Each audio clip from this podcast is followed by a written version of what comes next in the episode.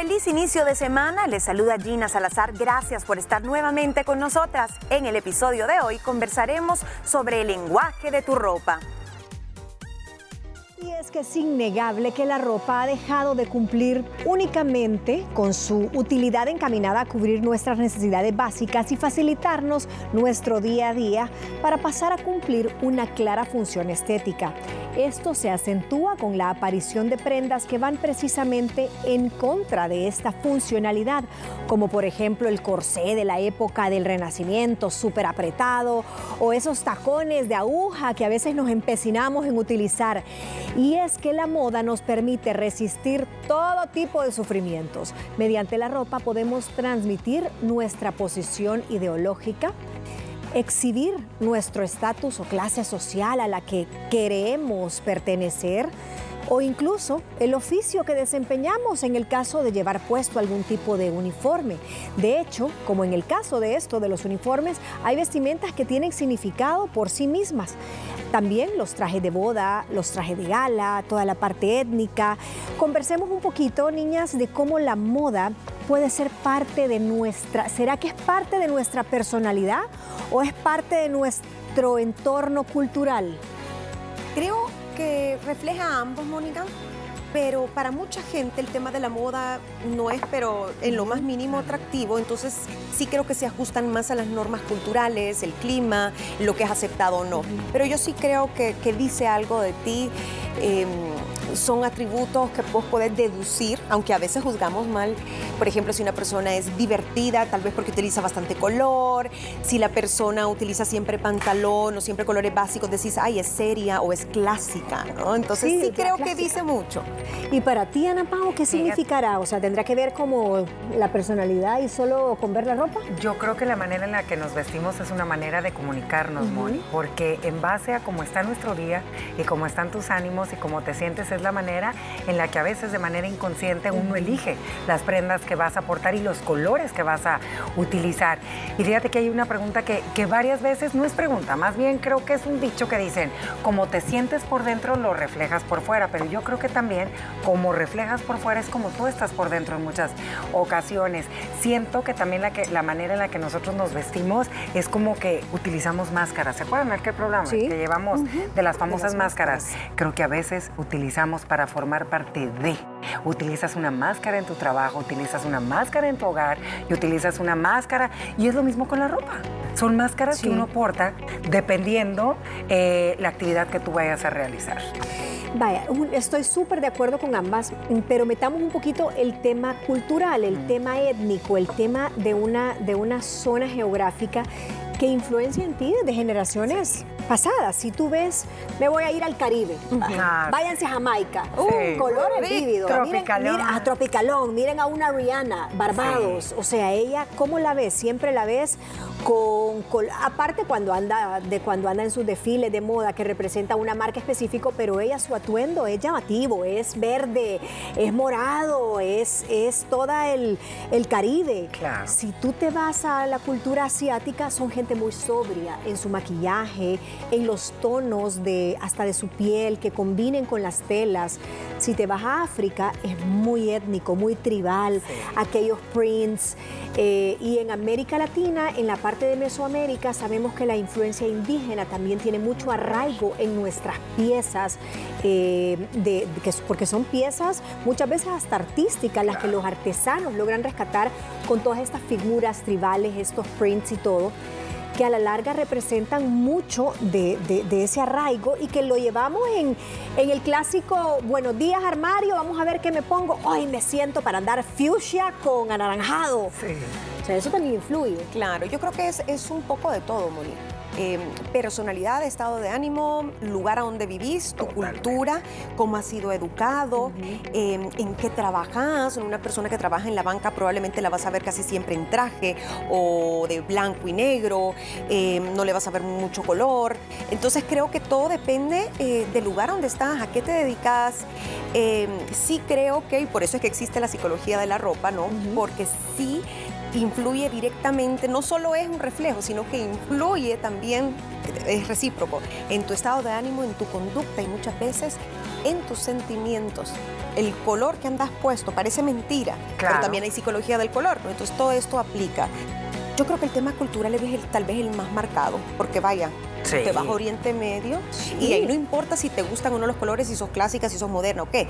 Tenés que eh, someterte a un estilo, ¿no? Y predomina, entiendo, el blanco y el negro en lo que en los lugares a donde las mujeres se ponen la, la burka, burka. ¿no? Sí. Que, que no he visto burkas de otros colores. No sé si soy limitada en. Creo que pero como, que colores las que- arena utilizan. colores que predominan pero son son muy bien sólidos, neutros. monocromáticos. Esto es lo que ellas utilizan y cierto tipo de accesorios. También esa, de verdad que la historia de, eh, o sea, este tema es bien, bien cultural y es bien importante porque a veces no nos damos cuenta eh, lo que influye depende las raíces desde donde tú vienes y también las costumbres de familia. Ponte a ver también el tema de la religión.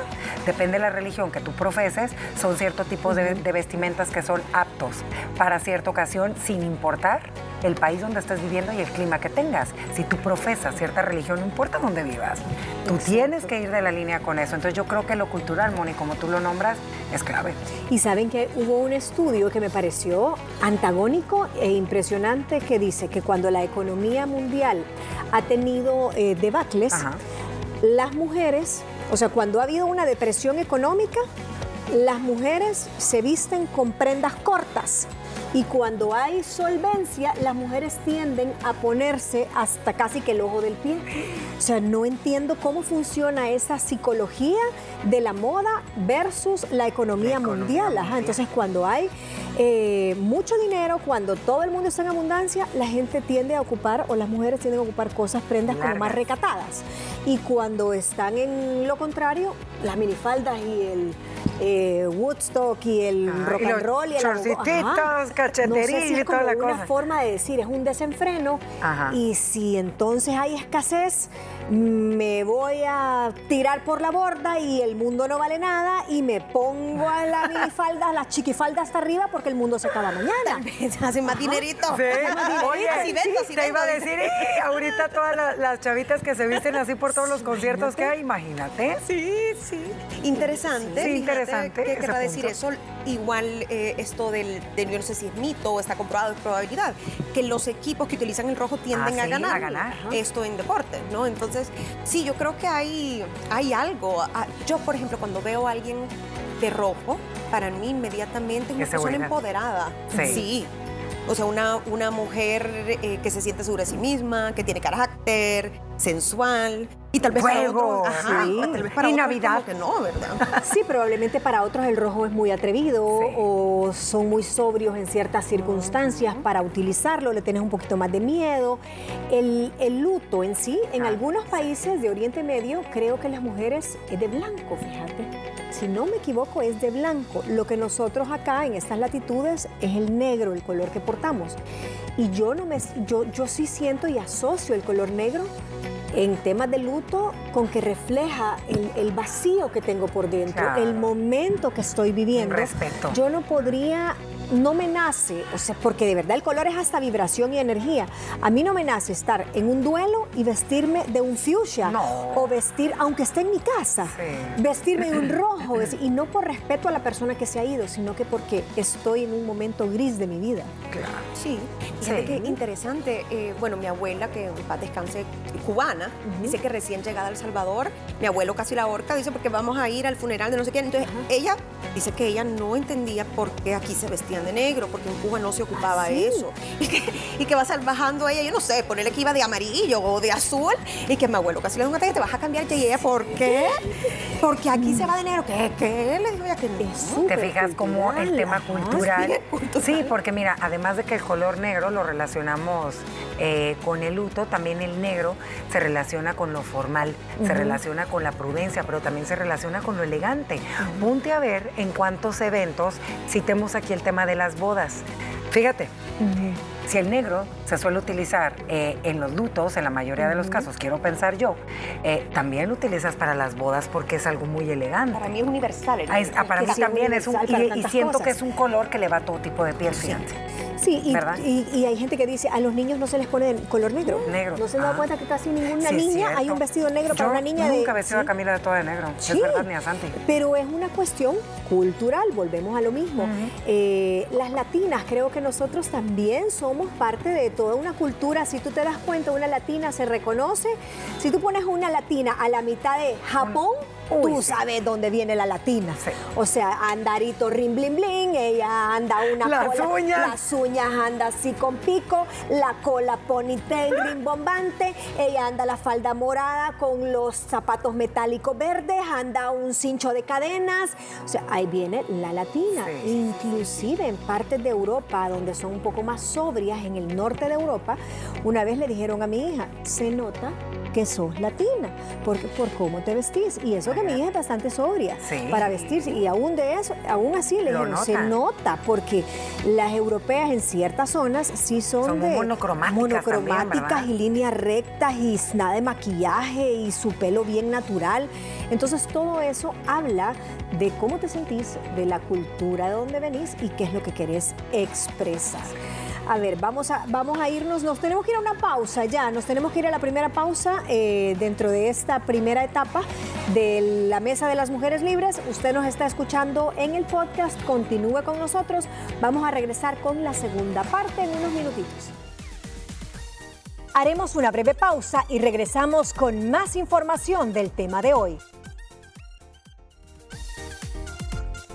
Continuamos con este podcast que usted está escuchando y también si nos está viendo acá en vivo. Vamos a repasar cuatro o cinco tipos de looks y vamos a hablar un poquito y usted también de su opinión. Primero son las personas que van, eh, que andan de arriba abajo vistiendo toda marca. Segundo, que nos dice el look informal informal. Luego vamos a hacer un viaje por los looks provocativos que nos dice el look informal pero elegante y un look apagado y deportivo. Rapidito vamos a repasar por todo. Primero, las personas que andan con bling bling marca hasta en los dientes incrustadas de oro. La corona. La corona que dice ajá, la, CH, la C de Chanel. Mira, eh, creo que eso lo vemos bastante, sobre todo en las redes sociales. Tristemente, a lo mejor y ese tipo de personas que suelen utilizar tanto bombardeo de marca que se resalta porque, ojo, no es nada malo que te des tu gustito, que tengas tú la posibilidad de tener tus buenas eh, prendas de marca, que, ojo, la marca para mí es dependiendo como tú la consideres, ¿me entiendes? Lo mismo es una marca que te venden en París de buena, lo mismo es la marca hecha aquí en El Salvador. El chiste es como uno la porta. Sí. Pero siento que ya que la marca por aquí, en el arito, en la blusa, en el cincho, en la cartera, a lo mejor y quieres pertenecer a, ¿no? Exactamente eso es lo que dice el estudio, que lo que tienen es una autoestima baja que intenta imitar a gente exitosa que puede llegar a transmitir mensajes equivocados. Sí, o muchas veces sucede con, gente que ha tenido muchas carencias. Mírenlo en algunos deportistas, artistas, siempre tienen que andar algo de marca y marcas de lujo. Pero a veces la gente no se da cuenta que una buena marca no necesariamente son las famosas de lujo, ¿no? Sino que está en el material, en lo que te dure, etcétera. Entonces sí creo yo también que esa es una máscara. Pero también conozco gente que tiene el estatus, que mm, tal vez no sea para aparentar, pero que se captan de lo que tienen. Sí. Ese es otro punto. Una cosa es tenerlo y tenerlo en tu closet, salir con una noche con una buena carterita, de vez en cuando, de vez en cuando, tus cositas y ya a todos los días andar, como tú decís, ataviada y jactarse de que lo puedes pagar.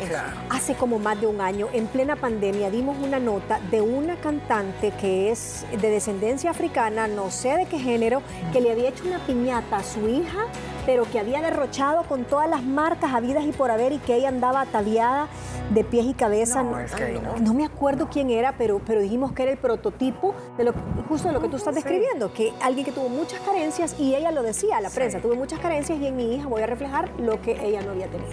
Ya me voy a acordar el nombre. Segundo, dice, el look informal pero de manera constante. Alguien que ustedes siempre ven con, anda con jeans y en camisetada y con tenis todo el tiempo. O con la chanclita y el chonguito aquí. ¿Qué piensan de esa persona? El vestido bojo. Ay, no sé, Moni, siento que a lo mejor y es una persona que en ese momento trae una baja autoestima. Sí. Depende del, nivel, porque mira, tú puedes andar siempre informal o casual, pero no desordenado, o puedes andar bien combinado. ¿Qué sucede? Que ahora la gente con mucho poder adquisitivo está optando por ese look de andar en jeans y camiseta sin ningún tipo de logo. Es que menos ¿Ah? es más. Ajá, y a lo mejor ese jeans que anda le costó, por decirte, 500 dólares, pero tú no puedes saberlo porque se ve igual que el resto. Y creo que la gente está adoptando ese look. Ahora más que nunca el look casual es lo popular. Y di- alguien dijo hace poco A mí que, es el que más me gusta, la verdad. que de los grandes magnates como lo fue eh, Steve Jobs y yo no sé si Elon Musk, andan precisamente así. ¿Ah? Andan neutrales, sin marca, pero ellos lo hacen con una finalidad de retorno de inversión porque les cuesta tanto tiempo estar pensando en el marquismo que están dejando de percibir dinero porque no están generando ideas. Entonces ellos, el básico, el jeans X y la camisa plain, Sí, o sea, color siempre negro. blanco con Ajá. jeans, blanco con jeans. Y son personas, dice, que transmiten neutralidad en cualquier ambiente y que no les gusta resaltar. Un look provocativo. Aquí va con el busto afuera, está la enseña pierna. O sea, dicen que si vas a andar una pierna escotada, andes con un look altito. Si vas a hacer con un escote pronunciado, pues trates de andar con algo largo de abajo. Pero hay quienes no. Andan pechuga para afuera, andan muslo para afuera y toda la carne navideña expuesta. Entonces, esas personas, ¿qué, qué creen ustedes? ¿Qué, qué dicen de sí? Pues mira, para mí puede ser un exceso de vanidad porque a lo mejor tienen muy buen físico y están orgullosos y lo quieren mostrar o les ha costado 7 mil horas de gimnasio. Eh, pero también a veces es porque tal vez es lo único que puedes ofrecer. Y, y- y tristemente se ve mucho en las mujeres. Eh, niñas que vos decís, Cierto. mira qué linda, qué inteligente y todo. Pues, si supieran lo linda e inteligente que es, no necesitarían dar chulano por, por todos lados. Ujú, Es lo único que pueden ofrecer y también dice que son personas que tienen una gran inseguridad. Sí, lo que ¿Será, pasa es no? que sí, es lo que dice Gina, porque su manera de llamar la atención y de atraer es a través de su vestimenta y de su buen físico que pueden tener. También siento, como lo estábamos platicando antes de, de entrar con todos ustedes al aire, que pues son todo lo que nosotros utilizamos de ropa, nosotros nos disfrazamos, niñas. Tú te disfrazas cuando vas a una boda de gala. Tú te disfrazas cuando vas a una entrevista de trabajo, depende el puesto que vayas a optar. A lo mejor, y en este caso, ellas agarran unos outfits, ¿me entiendes? Como para llenar ese también ese vacío que puedan estar teniendo adentro y decir, hey, aquí estoy. Aquí Véanme", estoy, ¿me véanme, porque eso es lo que, lo que tiene, ahí tienen puesta su valía. Mira, un ejemplo, eh, cuando es octubre, ¿verdad? Y vienen estas famosas fiestas de disfraces, el que se disfraza de superhéroe anda actuando de superhéroe. El que se disfraza, no sé... eh, ¿De gata? Ah, Anda, ahí sí no pero a lo que voy, las que se disfrazan de manera, de manera más sexy, depende de qué tipo de. Sí, también. Cuando se disfrazan más sexy, ellas entran en el papel de. de- Ese es el verdadero yo. El Ese Halloween el- sacan a ajá. aquella, la, la enfermera, la novia de Chucky, la que se viste de la profesora sensual, de la... de todas. Sí, entonces es el, es el tu día a día que tenés un día al año Sí. para poder vestirte así. Sí. Sí, tenés muy buen punto. Look informal pero elegante. Fíjense que este me gustó porque no quiere Sí. decir que el look informal sea andrajoso, sino que un look nada ostentoso, pero que al mismo tiempo cuidas cada pieza y transmitís eh, flexibilidad, una gran autoestima y personalidad propia. Eh, A mí, para mí, el perfecto ejemplo de ese es alguien que ande, no sé, unos jeans, una camisa que se la ponga por dentro, con un cincho para verse ordenado y un blazer bonito. Ay, qué Sí. lindo, me encantan Con esos unos looks a mí. así, sin calcetines. Ajá. Sí, me o sea, son looks desenfadados en el sentido que te ves eh, formal, arregladita, pero no estás sobre arreglada, ¿me Y entiendes? en mujer, ¿cuál sería el equivalente de ese look que dijo Gina? ¿Jeans? Bueno, Un tipo pantalón de vaya, vestir. Ana Pau anda así. Yo me he visto Un look bastante con- informal, Ah, bueno, elegante, o sea, tu camisa de lino, Ajá. eh, tu jeans, su, su pelito sobrio con una cola bien puesta, no andas trencita hoy, no, andas una un- super una cola. ajá. Y como Ana Pau tiene altura, tiene un gran beneficio que no tiene que andar siempre en taconada, porque el tacón siempre te suma como... Si bien es cierto, te añade elegancia, pero también te le da ese look que querés verte como más formal de la cuenta. Y a veces necesitamos darnos ese empujoncito, las que no somos muy altas, pero tú tienes el beneficio que por tu altura puedes obviar. Pero fíjate, el beneficio, ese tengo buen beneficio, pero en mi caso, por la altura, yo no puedo utilizar a veces prendas que ustedes utilizan que se les ven súper lindas, que en este caso sería, Moni, como tú has venido, y Gina. Cuando vienen con las falditas, con los blazers o los shorts, se les ven divinos. A mí se me ven muy cortos. Por mi altura. Entonces se le pierna quitó, muy larga, Se le quitó el tema de elegante, ¿me entiendes? Ahí yo Le vamos a que- mandar a hacer a la medida los shorts. Acá. sí, para que muestre esos piernas. Voy a cortar jeans. para- De Bermuda, de Bermuda. ¿eh?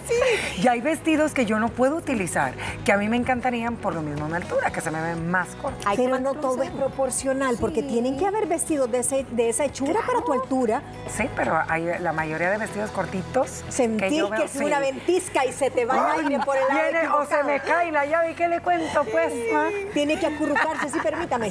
O decirle a alguien, me recoge la llave, por Y favor. aparte, echa que te metes un tacón, no, pues. ah, no, No, sí, sí sí, no demasiado. Pero eso es lo bueno de conocer tus proporciones, porque también eso te transmite. O sea, el tener la altura, el tener el porte, muchas veces no es como el, el green card para decir, me pongo esto, Claro. me pongo, sino que hay que saber armonizar.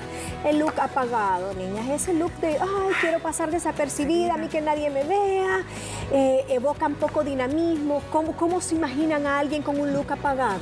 Fíjate que, bueno, inmediatamente yo pienso en colores apagados. Como- y no digo que sean feos, pero hay días en los que uno se siente apagado como te vestís. Cafecito, beigito, Grisito. o negro, grisito. Tratas de, o sea, te querés esconder, literalmente, o no querés que opinen de ti. Es decir, ay, no quiero que hablen de cómo me he visto, o eh, no quiero llamar la atención. Yo sí creo que para mí un look apagado tiene mucho que ver con el estado de ánimo, más allá de un color. Es cuando quieres pasar desapercibida. cómo caminas. Y también el maquillaje y el pelo. ¿Cómo te imaginas? al- Yo me lo imagino con, con gorra esa persona, siempre tratando, no sé, como de esconderse. Yo me las imagino siempre con colita de caballo así y sin nada de maquillaje, Moni, con un arito así de chiquititito. Si acaso.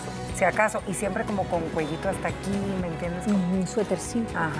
Fíjate que, ah, no sé si a ustedes les pasa, pero a veces, bueno, dentro de Ay, estas mini, micro latitudes de este país, pero que querés pasar inadvertida y que tú no tenés ganas de que nadie te reconozca. pero- Platicábamos la otra vez de eso, Mónica. Que no querés ni que te vean, pero ni en la gasolinera. Yo siempre ocupo una gorra. Gorra, yo te he visto. Toda la vida, o sea, a mí me encantan las gorras, pero yo siempre los fines de semana me pongo una gorra, me pongo unos lentes de sol grandes, me meto unos pants y me pongo una camisa floja o una chumpita y un crop top de, de esos de ejercicio. Y a veces he ocupado lentes aún adentro del súper y soy la mujer más feliz del mundo. O adentro de un centro comercial, yo quiero un look apagado, un look Que poder- pases poder hacer mis desapercibida. compras, poder estar desapercibida, pues soy la mujer más feliz del mundo. Sí. ¿Y qué es lo que estoy tratando en ese momento? De esconderme. Sí, querés. Honestamente, eso. Sí. Y no es algo permanente. Fíjate que eso es algo que a uno le puede pasar cualquier día. Claro. Así como lo dice Mónica. Yo tal vez es cuando elijo andar como, como ropa de gimnasio. Yo también. Ajá, yo igual. Yo, Yo me así. pongo una licra y cualquiera Los diría, ay, viene a hacer ejercicio. Ajá. No. Los tenis. ajá, Y por eso amo la mascarilla también. Yo también, cubrebocas, lentes. Ahí sí no te reconocen porque lente, gorra, mascarilla, o sea, Fíjate nadie. que sé que es uno de los looks que dicen, ay, pero te voy a decir una cosa, es de mis looks más cómodos. ¿Cuál, cuál, cuál? Ese que estás hablando. No, el que viene, el Ah, el que deportivo. viene es el depo- Ah, usted con propiedad, por favor, del No, deportivo. para mí la verdad es el más cómodo en mi caso.